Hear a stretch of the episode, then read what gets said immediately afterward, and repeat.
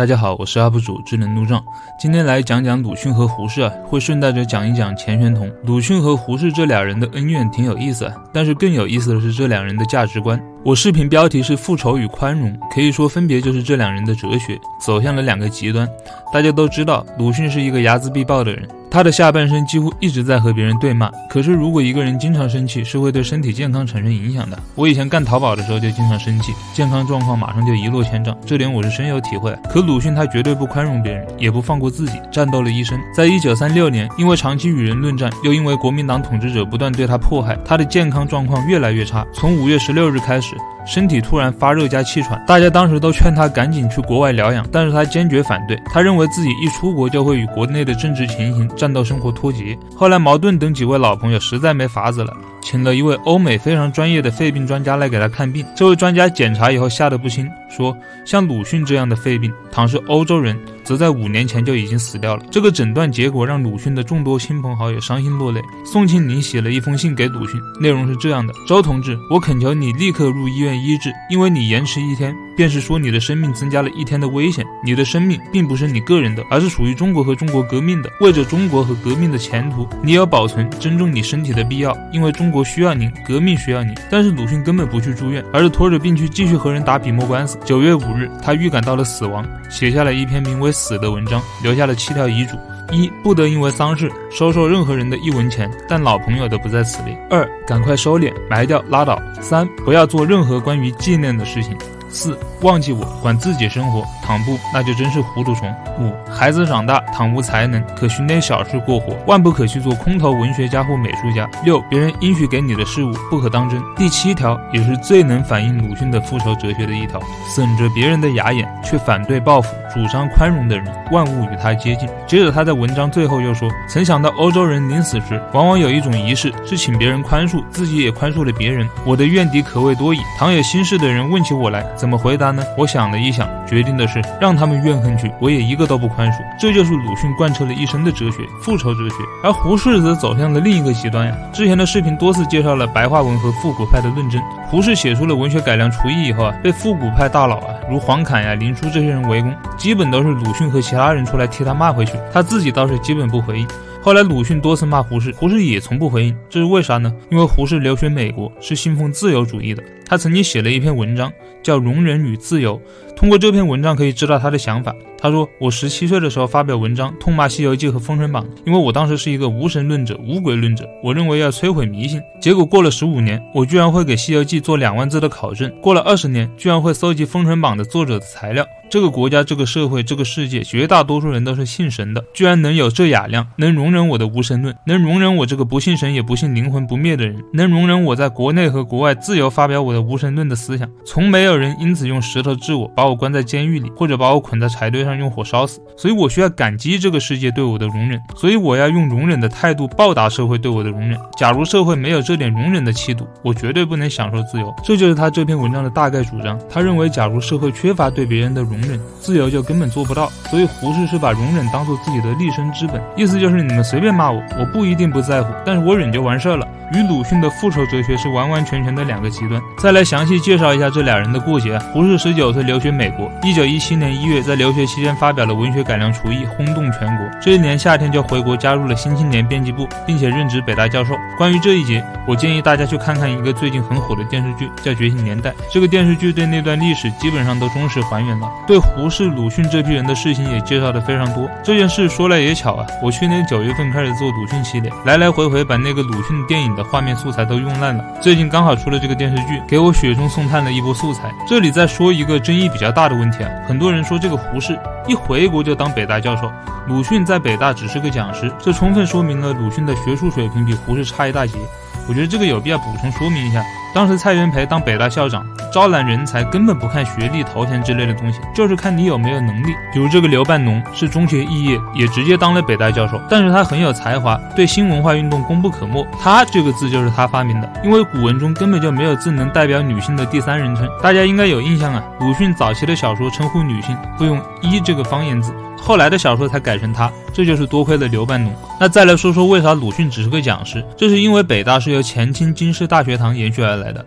当时京师大学堂有许多陋习，官气十足，来的学生呢，往往对学习没啥兴趣，但是非常注重毕业以后的出路，所以教课的老师就算学术造诣非常深，学生们也没啥热情。但是如果这个老师同时还是个什么政府官员，那不管水平咋样。一定非常受学生们欢迎，理由可想而知。这些学生们无非是想为了毕业以后有个好靠山。蔡元培走马上任以后呢，觉得这种风气太恶劣了，下定决心革除。鲁迅因为同时是教育部的官员，也算是政府官员，所以来北大就只能兼职当讲师，不能得到教授的头衔。这可不能说明胡适的学术水平比鲁迅高。总而言之，鲁迅刚开始和胡适很友好。上一期视频我就说了，他们刚开始相互欣赏、相互合作。第一个小裂痕就是双黄信事件，再就是胡适家青年夺进研究室整。理国故就让鲁迅更不爽了，写了一连串的文章批判胡适。因为鲁迅认为中国必须要彻底变革才能求到富强。鲁迅说，抬出祖宗来说法，那自然是极为严的。然而我总不信，在旧马褂未曾洗净叠好之前，便不能做一件新马褂。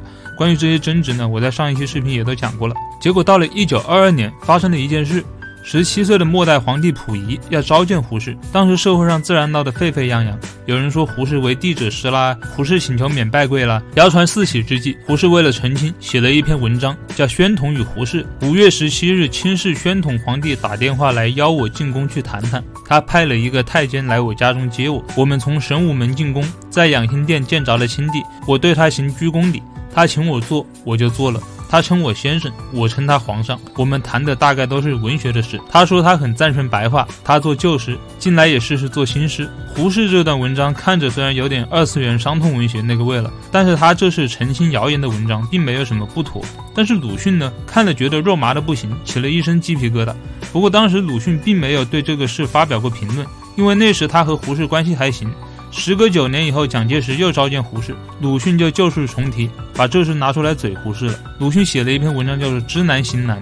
中国向来的老例，做皇帝做牢靠和做倒霉的时候，总要和文人学士板一下子相好。做牢靠的时候是演武修文，粉饰粉饰；做倒霉的时候是又以为他们真有治国平天下的大道，再问问看。要说的直白一点，就是鉴于《红楼梦》上的所谓病毒乱投医了。当宣统皇帝训位训到做得无聊的时候，我们的胡适之博士曾经尽过这样的任务。见过以后也奇怪，人们不知怎的先问他们怎样的称呼。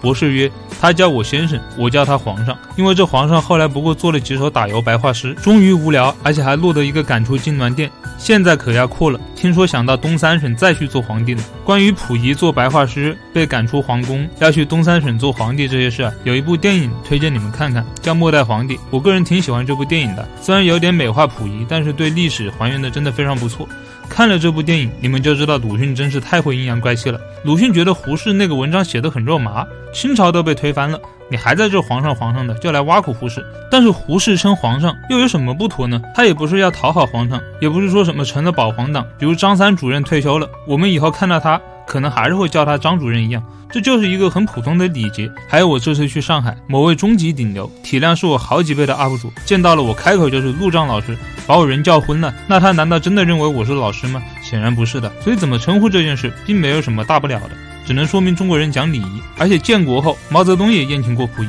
还开玩笑的说我们先前都是皇上的子民啊，还说请皇上用这道菜之类的话。所以叫皇上并没有什么不得了的，胡适也只是因为写在文章上才显得比较肉麻而已。而我们要注意，鲁迅并不是挖苦这件事本身，因为直到蒋介石召见胡适，鲁迅才想起来要写这篇文章嘴胡适。为什么呢？这说明鲁迅针对的并不是胡适称溥仪为皇帝，而是蒋介石召见胡适这件事。我们继续看这个文章后面怎么写的。现在在上海。蒋介石又召见胡适了。现在没有人问他怎样的称呼，为什么呢？因为是知道的，这回事我称他主席。安徽大学校长刘文典教授因为不称主席而关了好多天，好容易才交保出外。老同乡旧同事，博士当然是知道的，所以我称他主席。鲁迅的意思是，胡适以前称溥仪皇帝。这下也非得称蒋介石为主席不可了，因为胡适的老同乡、旧同事不称呼蒋介石为主席，还被关了好多天。胡博士当然知道这个事，那么推理一下就知道，胡博士肯定要称他为主席了。然而呢，我们心里都知道，主席啥的仍然只是一个称呼。鲁迅只是通过阴阳怪气这个事情去骂这背后的现象，因为鲁迅真正厌恶的、真正在文章中想骂的是胡适亲近、投靠国民党的行为。看过《觉醒年代》的可能知道，胡适自己口口声声不谈政治。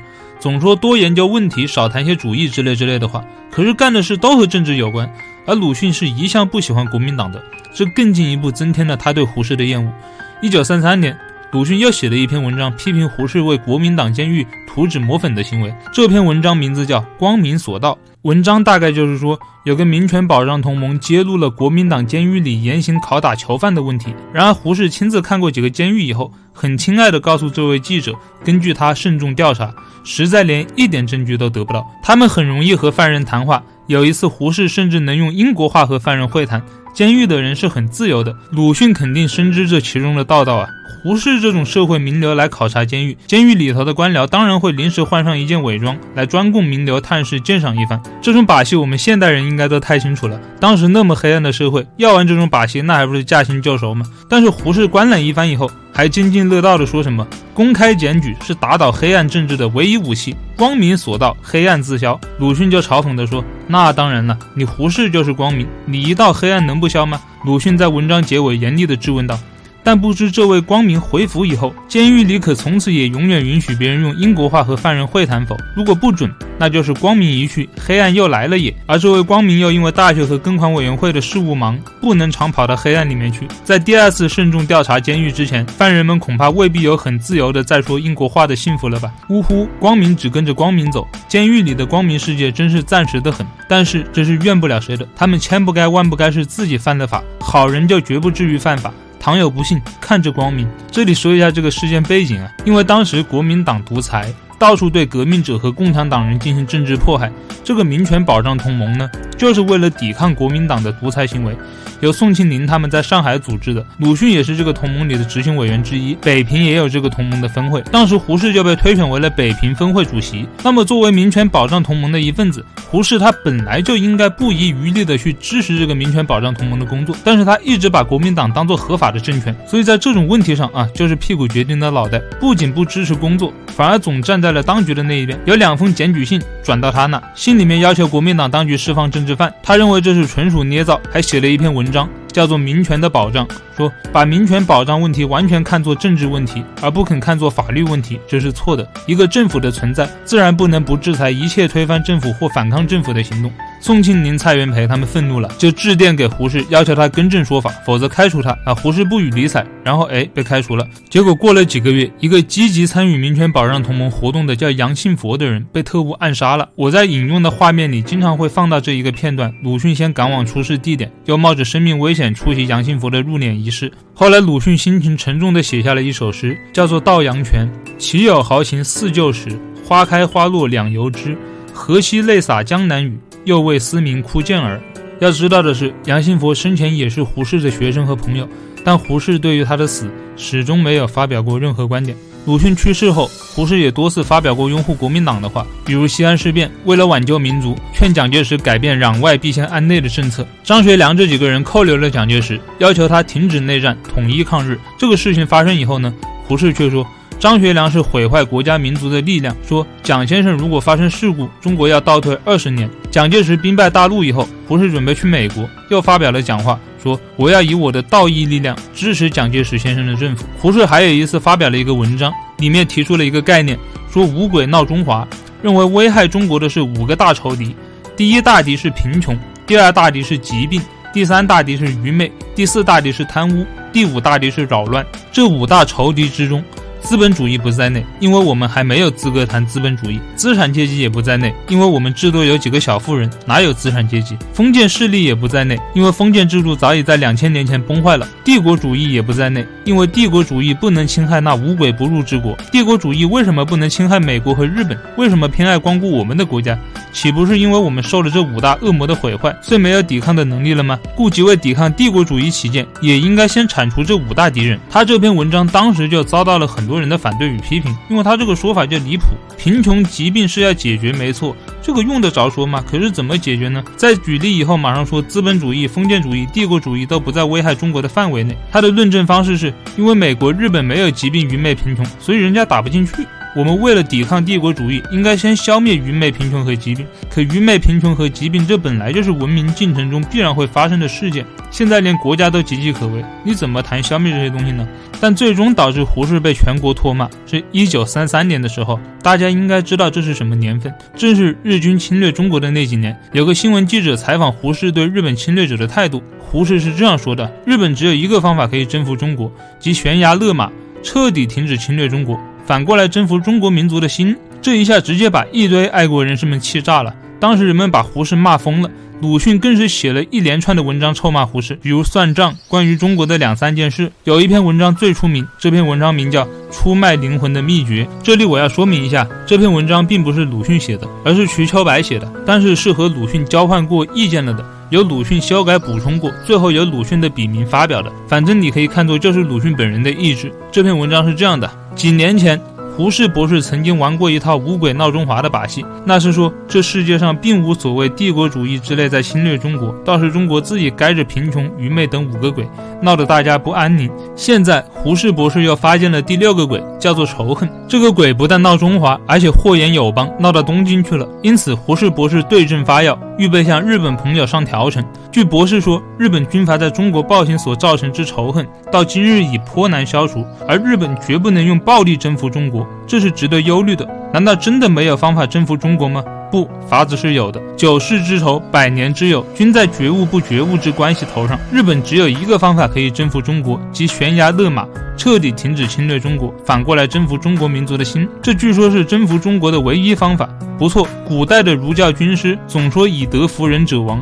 其心臣服也。胡适博士不愧为日本帝国主义的军师，但是从中国小百姓方面说来，这却是出卖灵魂的唯一秘诀。中国小百姓实在愚昧，原不懂得自己的民族性，所以他们一向会仇恨。如果日本陛下大发慈悲，居然采用胡博士的调成，那么所谓忠孝仁爱、信义和平的中国固有文化就可以恢复。因为日本不用暴力而用软攻的王道，中国民族就不至于再生仇恨。因为没有仇恨，自然更不抵抗；因为更不抵抗，自然就更和平。更忠孝，中国的肉体固然买到了，中国的灵魂也被征服了。其实胡适有些思想，我个人还是比较喜欢的，比如我的签名“怕什么真理无穷，进一寸有进一寸的欢喜”这句话就出自胡适。但这件事我真不知道如何评价。他后面还发表过更多荒诞的言论，各位可以去网上搜索，我就不多加补充了。总而言之，很难说这个人跟中华人民是同心同德的。至于钱玄同，则更多的是令人惋惜。钱玄同这个人，我是真的讨厌不起来。他早年在日本的时候和鲁迅是同学，师从章太炎，两人感情不错。钱玄同喜欢在地上爬，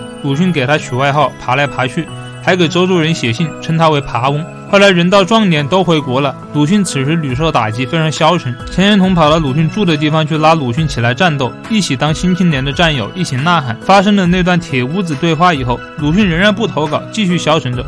钱玄同天天跑到鲁迅家里去催，最后把《狂人日记》给催了出来，鲁迅就一发不可收拾。此后不停的投稿，发表了一系列非常重要的文章。两人同在新青年一起战斗，意气相投，主张一致，感情也非常亲密。一九二五年，五四运动也退潮了，不过这时候发生了女士大风潮，钱玄同也是坚定的站在鲁迅这一边的。但五四退潮以后，两人渐渐接触的少了，因为鲁迅仍然以笔为枪，不停的战斗着，而钱玄同这时候年龄上来了。脾气没那么暴躁了，心态也平和了下来，思想也变得保守了，于是俩人就疏远了。这个事儿也很正常，就像我们上学的时候，可能有许多志同道合的同学，天天坐在一起谈人生、谈理想，毕业以后就疏远了，是一样的道理。就算再亲密的朋友，不好好经营感情，最终也会有疏远的那一天。就像陈奕迅那首歌唱的：“来年某生的是昨日最亲的某某。”然后有一次呢，鲁迅从上海回北京探亲。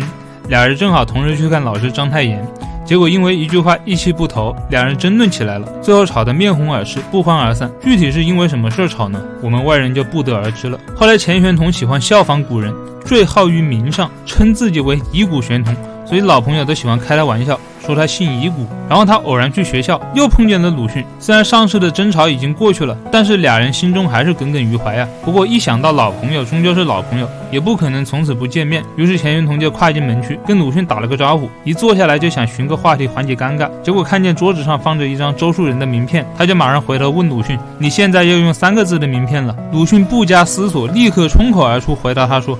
我从来不用四个字的名字。钱玄同因为有遗骨玄同这个外号，觉得很尴尬，马上神色仓皇，一言不发离开了。鲁迅后来回家写信给许广平，是这样写的：徒次往孔德学校去看旧书，欲经立异，盼华有加，唠叨如故，时光可惜，莫不与谈。这个事儿就是鲁迅有点意气用事了，人家找话题，你给人家个台阶下不就是了吗？随便回复一句打哈哈的话，说不定两人的友情就可以修复了。至于钱玄同，那也是文化人的书生意气啊。脸皮子太薄了，一句话就动了气，直接走了。钱玄同后来回忆起来这件事，说盼华有家似乎不能算作罪名，他所讨厌的大概是唠叨如故吧。不错，我是爱唠叨的。从二年秋天我来到北平，至十五年秋天他离开北平，这十三年之中。我与他见面总在一百次以上。我的确很爱唠叨，但那时他似乎并不讨厌，因为我不唠叨，而他亦唠叨也。不知何以，到了十八年，我唠叨如故，他就要讨厌而默语不谈。钱玄同这就是在抱怨鲁迅不近人情。总之，这件事情以后啊，两人的关系恶劣到了冰点，老死不相往来了，着实令人哀叹惋惜。后来，鲁迅在上海从事文艺革命运动，钱玄同就说他在上海发了疯。鲁迅则和朋友说，钱玄同喜欢投机取巧，好空谈，不做实事。到了一九三二年，鲁迅第二次回北京探亲，钱玄同在北京某学校当主任，他有很多学生是鲁迅的粉丝，这些学生就想请鲁迅来演讲，但是不知道他住哪。学生们就跑去问钱玄同，结果钱玄同一听直接不耐烦了，破口大骂道：“我不知道，我不认识有一个什么姓鲁的。”学生们就很生气啊，还是想自行去找鲁迅。钱玄同就说气话：“要是鲁迅来演讲，我这个主任就不当了。”鲁迅一听也是气得不得了，但后来还是去演讲了，这就让钱玄同非常狼狈。但是最终钱玄同还是没有辞职。鲁迅回到上海后，就写了一首诗挖苦钱玄同：“做法不自闭，悠然过四十，何妨赌肥头。”抵挡辩证法，因为钱玄同以前说过，人到了四十岁如果不死，都应该拉去枪毙。还在北京大学说过，头可断，辩证法不可不开课。这就是在说他总喜欢说些夸大的话，最后弄得自己难堪。到了一九三五年，有一个名为马连的教授讲课时，因为中风死在了教室里，钱玄同就发表言论，说以后从此不上课。鲁迅就发表了一篇短文，叫《死锁》。日本有一则笑话，是一位公子和渔夫的问答。你的父亲死在哪里的？公子问。死在海里的。你还不怕人就到海里去吗？你的父亲死在哪里的？渔夫问。死在家里的。你还不怕人就坐在家里吗？今年北平的马连教授正在教书，骤然中风，在教室里逝去了。以古玄同教授便从此不上课，怕步马连教授的后尘。但死在教室里的教授其实比死在家里的着实少。你还不怕人就坐在家里吗？这篇文章呢，虽然是讽刺钱玄同，但是讲的很有道理啊。我认为也是有作为老朋友的劝告在里面的。鲁迅就是这样不留情面，把复仇贯彻到了极致。但他的心中是有爱的，比如他就很敬爱母亲，也非常宠溺自己的两个弟弟，也总把自己的爱和希望寄托在年轻人身上。那为什么鲁迅这么不留情面呢？即使对自己的老朋友也是如此。我们当然可以指责他太刻薄，喜欢计较，但是他一生真的害过谁吗？并没有。五四落潮以后，当年一起呐喊的战友们，钱玄同、刘半农、胡适、陈独秀、李大钊，各走各的路，有的退隐，有的高升，有的前进，有的没落，只留下了迷惘的鲁迅。鲁迅后来写了一首诗，反映了当时他的心境：寂寞新文院，平安旧战场，两肩余一足，贺己独彷徨。可是他最爱的弟弟也突然捅了他一刀。一九二三年，周作人突然给鲁迅递了一封信：“鲁迅先生，我昨日才知道。”但过去的事不必再说了。我不是基督徒，却性爱尚能担受得起，也不想责谁。大家都是可怜的人间。我以前的蔷薇的梦，原来都是虚幻的。现在所见的，或者才是真的人生。我想订正我的思想，重新入新的生活。所以，请不要再到后边院子里来。没有别的话，愿你安心自重。关于周作人与鲁迅决裂的细节，我会在下一个视频再来详细讲述。总之，这一次使鲁迅伤透了心。当年一起战斗呐喊的队友都分化了。最爱的弟弟也伤害了他，每天都要面对无数人的攻击与政治迫害，妻子也根本无法沟通。这些经历让他对任何人都不能再报以信任，所以他决定以笔为枪，一边彷徨一边战斗，以此度完余生。他在一九二五年发表了一篇诗句，收录于《野草》，名为《过客》。呃，为了节省大家的时间，我就不念这篇文章了，各位可以自己去搜索。这篇文章不足两千个字，几分钟就可以读完。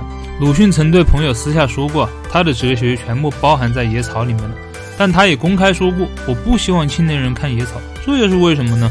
啊，因为《野草》里面包含着很深刻的虚无意识，比较消极，而且《野草》素来难懂，是鲁迅所有文章里最难懂的。如实承认，凭我现在的水平，也是根本无法理解的。但是过客这一篇。我读完是立刻就觉得有很强的既视感的。我认为鲁迅就是把彷徨的自己作为过客的艺术原型的。过客里登场了三个人：老翁、小女孩，还有一个眼光阴沉、困顿倔强的过客。这个过客从他还记事起，就一个人不停地走啊走。他来到这里停下，是为了向老翁、小女孩讨水喝和问路。他走这些路受了许多伤，脚底流了许多血，血不够用了，就激发了他对血的渴望。但是他拒绝喝别人的血。只想用水来补充流失的血，因此深感疲劳。此后，他还要不停地继续往前走，行走本身就是他的目的。前面是什么地方，他也不知道。老翁劝他回去，他不回去，因为驱使他前进的是他对自己此前走过之地的否定。他说：“回头就没一处没有名目，没一处没有地主，没一处没有驱逐和牢笼，没一处没有皮面的笑容，没一处没有眶外的眼泪。我憎恶他们，我不回转去。”他问老翁前面是什么，老翁告诉他前面是坟，要他回转去。可他明知是坟，也要继续往前走。小女孩给了他一块布，让他包裹住流血的脚，但是他不敢要。最后拒绝了小女孩的好意，准备把这块布挂到路边的野花上。文章的结尾是：女孩扶老人走进土屋，随即关了门。过客向野地里踉跄地闯进去，夜色跟在他后面。鲁迅曾经给赵其文写过一封信，谈到了这篇文章。信里说，过客的意思不过如来信所说那样，即是虽然明知前路是坟，而偏要走。就是反抗绝望，因为我以为绝望而反抗者比因希望而战斗者更勇猛、更悲壮。但这种反抗每容易错跌在爱里，感激也在内。所以那过客得了小女孩的一片破布的布施，也几乎不能前进了。这里引出了一个概念：爱。鲁迅认为爱会耽误反抗，他把爱视为了一种绊脚石，所以他要抛下爱，独自战斗着走向坟墓。而这也许就是他不留情面的原因。他把复仇之路贯彻下去了。一九三六年十月十九日，正是鲁迅写下开头那篇遗嘱过后的一个月。鲁迅终于停止了呼吸，噩耗传出，举国震动。冯雪峰、宋庆龄、蔡元培等人立即组成了治丧委员会。国民党当局不但惧怕活着的鲁迅，同样也惧怕死掉的鲁迅。